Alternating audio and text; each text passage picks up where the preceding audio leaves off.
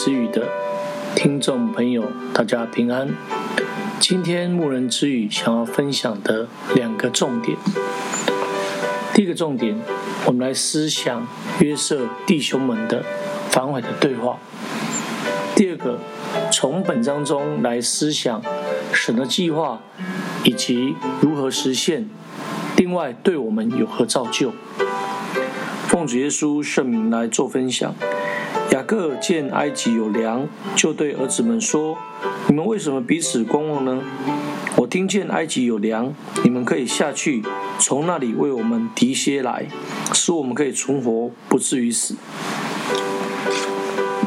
迦南地这一次的饥荒很大，连雅各家也有了缺粮的问题。雅各一听见埃及有粮，就要他十个儿子前去糴粮，只是把小儿子便雅悯留在家里，因为他恐怕小儿子遭害。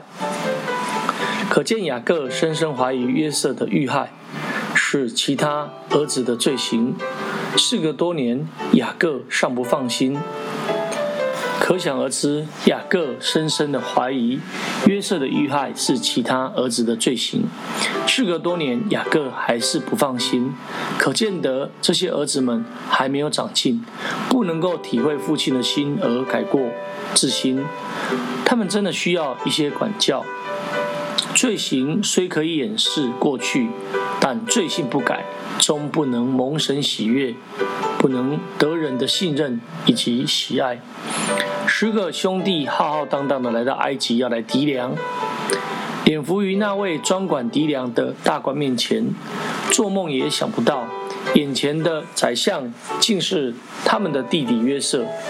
起先他们认不出来，但是约瑟一眼就认出他的众哥哥们。眼前的这一幕，或许使他想起以前所做的两个梦。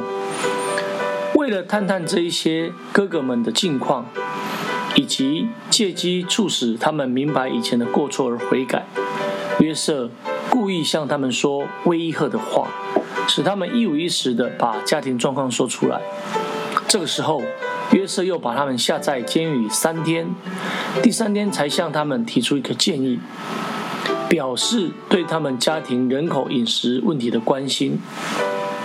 事实上，约瑟在这三天里面，啊，可以来对他的哥哥们做一些啊伤害的事情，可是在这三天里面，约瑟没有这么做，反而是啊关心他们家庭人口，并从他们中间挑出西缅留在埃及，等下一次把便雅悯带来，证明他们是诚实的牧羊人，再使他们全部平安的回去。从约瑟的安排。他的哥哥们反映的两件事情，第一件事情，他的哥哥们已经能够为着以前的罪而来自责，他们似乎深感过去所做的事情，到了如今好像有一个报应，今天已经临到他们身上，他们便后悔。他们的对话激动约瑟的亲情，为要再造就他们，约瑟。退下，哭了一场，尚不愿和他们来相认。这些哥哥们对神的事情已经有了反应。约瑟把银子放回他们的口袋里。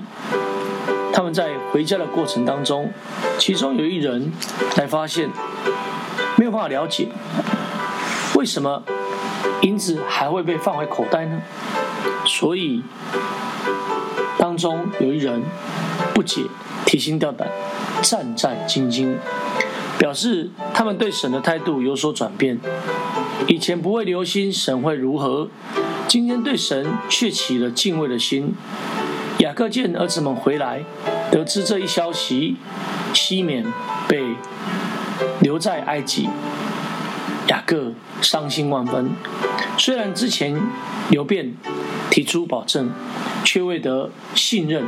却未得同意，可见人一个人平常的作为，在重要时刻的评价，变成了一个标准。那今天的我们，在神的面前，在人的面前是不是拥有美好属灵的评价呢？求主帮助我们，感谢主，今天的分享就到这里。最后将一切的荣耀、颂赞、权柄都可以给天上真神。愿主耶稣基督将他的平安、恩典赏赐我们。阿门。啊，各位牧人之语的听众朋友，在收听完今天的内容之后，如果你想要了解圣经的真理，欢迎你来到黎明的真耶稣教会来领受圣经的真理。让我们一起在会堂见，大家平安，下次再会了。